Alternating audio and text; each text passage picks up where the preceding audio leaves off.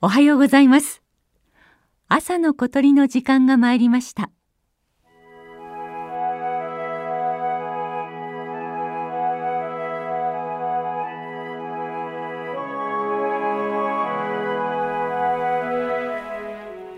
ここは新潟県南部の深い山の中。連日の雨で谷川は水かさを増しています。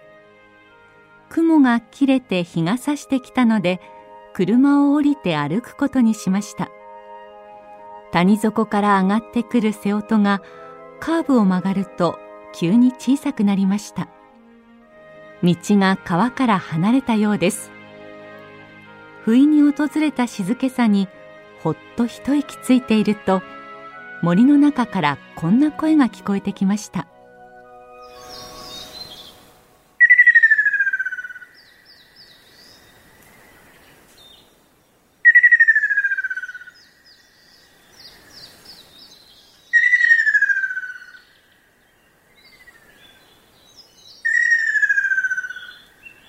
赤小瓶です。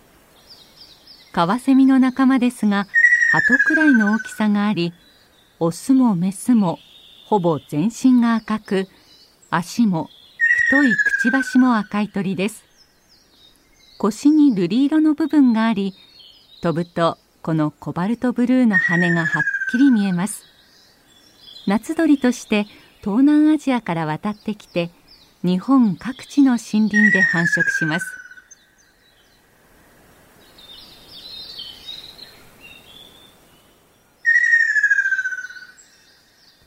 赤小瓶は地方ごとに多くの異名を持つことでも知られています。例えばここ新潟ではかつてこの鳥を殺意鳥と呼んだそうです。殺意とは梅雨のこと。また平安時代には水を恋しがる鳥と書いて水恋鳥。雨乞いの鳥という意味の雨恋鳥の名で和歌にも読まれています。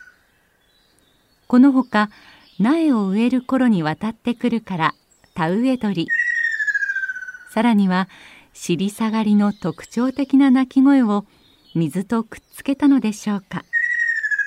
水ひょろなどという可愛らしい呼び名まであります。興味深いのはいずれも雨や水や田植えにちなんで名付けられているということ。昔の人は赤小瓶という鳥を気象や季節そして米作りと結びつけて見ていたことがわかります。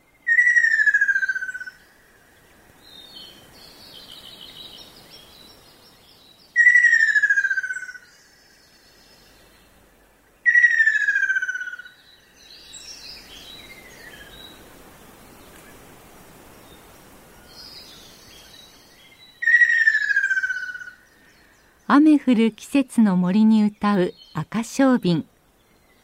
火の鳥とも呼ばれる真っ赤な鳥のしっとりとみずみずしい声が越後の森に響き渡ります。